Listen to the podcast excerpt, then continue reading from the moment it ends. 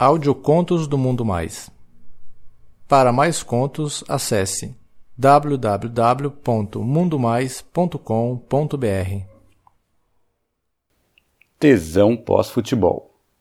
Um conto lido por Rodrigo Novaes.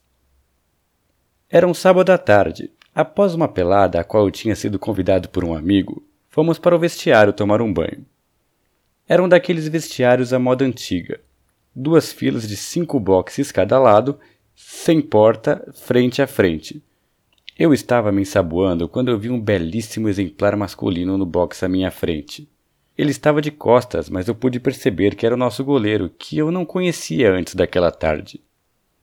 Observei a sua linda bunda, parecendo dois gomos de laranja cuidadosamente esculpidos num corpo perfeito, mas sem os exageros dos exercícios de academia.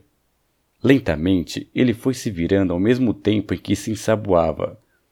Quando ficou de frente para mim, pude ver o seu membro que, embora adormecido, já mostrava um enorme potencial. Fiquei ali parado, observando aquele objeto de desejo e, quando ele começou a ensaboá-lo, estremeci. O membro, antes adormecido, começou a dar sinais de vida. Levantei o olhar e percebi que ele também me olhava em muda compreensão. Naquele momento, senti que tinha assinado a minha rendição incondicional. Após o banho, fomos todos a um barzinho tomar a tradicional cerveja, como sempre fazíamos. Conversamos sobre vários assuntos e no bate-papo não rolou nenhuma perspectiva de transa que eu já desejava com todas as minhas forças. Já era noite e quando me preparava para ir embora, ele subitamente me ofereceu uma carona que eu aceitei imediatamente. Fomos para o seu apartamento e no caminho ele foi me contando como tinha se interessado por mim já no vestiário antes do jogo, quando nós trocávamos de roupa. Ele gostou especialmente das minhas pernas e disse que ainda não tinha visto nada assim tão bonito.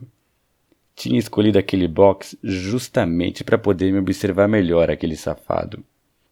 Ao chegar no apartamento, ficamos logo à vontade, só de sunga. A dele era uma sunga vermelha e minúscula. A minha era verde, mas um pouco mais generosa. Começamos a nos acariciar e percebi que nunca mais haveria de transar com um cara tão carinhoso quanto ele. Tiramos nossas sungas e nos deitamos no tapete da sala frente a frente, completamente nus. Nos beijamos e nos acariciamos e eu senti aquela boca. Aliás, que boca! Ah, que delícia de boca! Aventureira e exploradora me levou a sensações nunca antes experimentadas. Sua língua inquieta fazia movimentos estonteantes.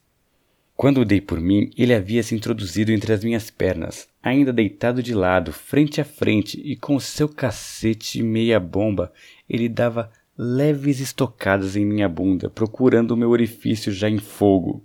Receber aquele membro dentro de mim seria a coisa mais deliciosa que até então havia me acontecido. Eu segurei com carinho aquele pau maravilhoso e duro direcionando para o meu cu. Ele introduziu suave, mas decididamente em meu ânus, que já estava completamente relaxado para recebê-lo. Com movimentos lentos e constantes, ele se introduzia em mim e, ao mesmo tempo que nos beijávamos, eu fui experimentando um prazer embriagador. Contato do meu pau duríssimo com a sua barriga e o movimento cadenciado fez com que eu explodisse em gozo só com o movimento dos nossos corpos. Aos poucos, ele foi aumentando o ritmo das estocadas ao mesmo tempo em que me beijava alucinadamente. Poucos segundos depois, entre grunhidos e gemidos de prazer, pude senti-lo despejar o seu líquido em meu íntimo numa ejaculação poderosa e transbordante. Quando ele tirou o pau de dentro de mim, nossos peitos estavam totalmente lambuzados pelo meu próprio gozo. Ele me confidenciou que essa foi a sua primeira transa depois de três meses na seca. Continuamos a nos acariciar e poucos minutos depois, abraçados, adormecemos, e eu sonhei com aquela foda maravilhosa.